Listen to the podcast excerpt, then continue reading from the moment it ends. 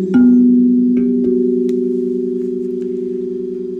ンゴをかじると歯茎から血が出ませんか？こんにちは。純正寺ラジオ住職の江口寛生です。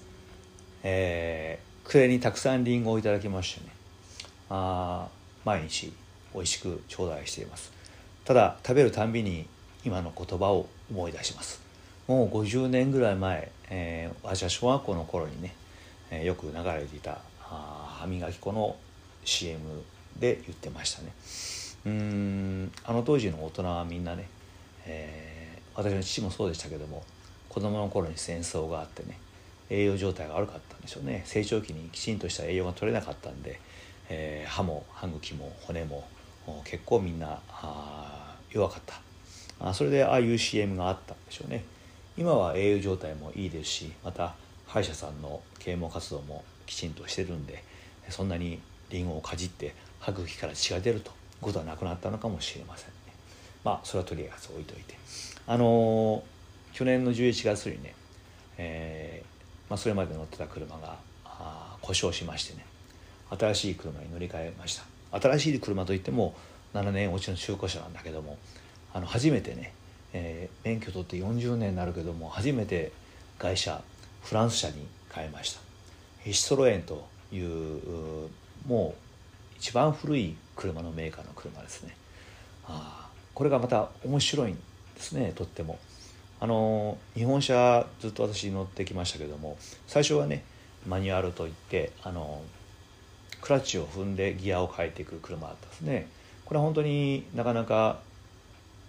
技術のいる車でね、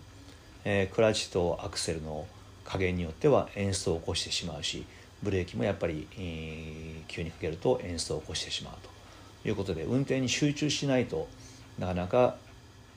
まあちゃんと走ってくれない車だったんですね。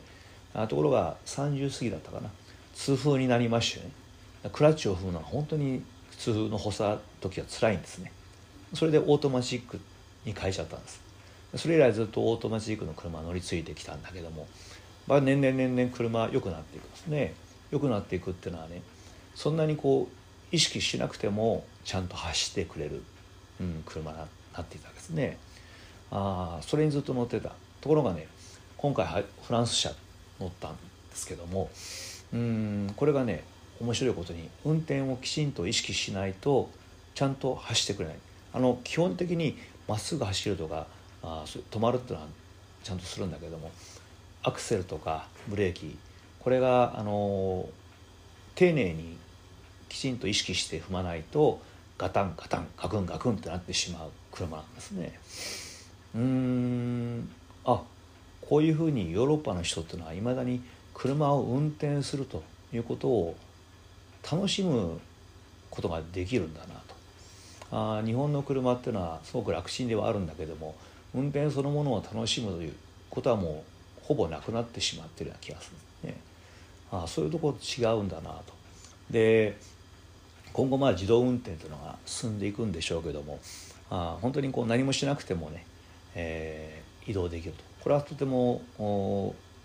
楽なことなんだけどももしかしたらそれは面白くないんだろうなということになってしまうかもしれないですね。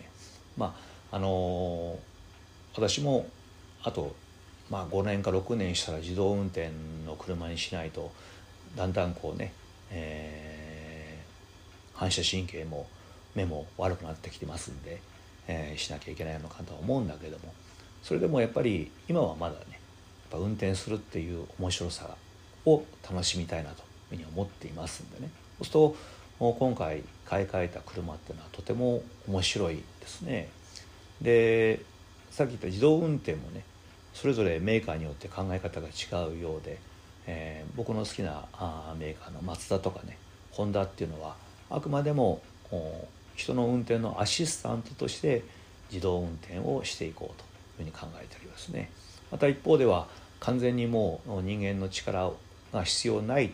ような自動運転を目指しているところもあるようですし、えー、その辺はこれから私たちがどう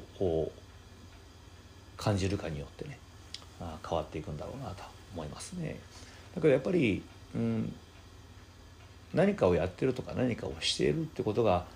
面白いんだろうなと思うんですね、えー、受け取ってばっかりだとやっぱり面白くないような気がします、えー、何でもそうだけどね自分でやってるということがすごく面白さの元にあるんではないかなと。うん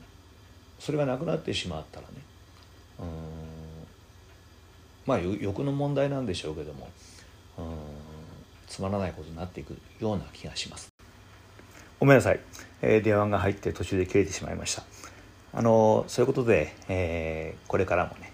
えー、面白いということを主にしてねやっていきたいなというふうに思っています、えー、今日の言葉です。変化するって面白い。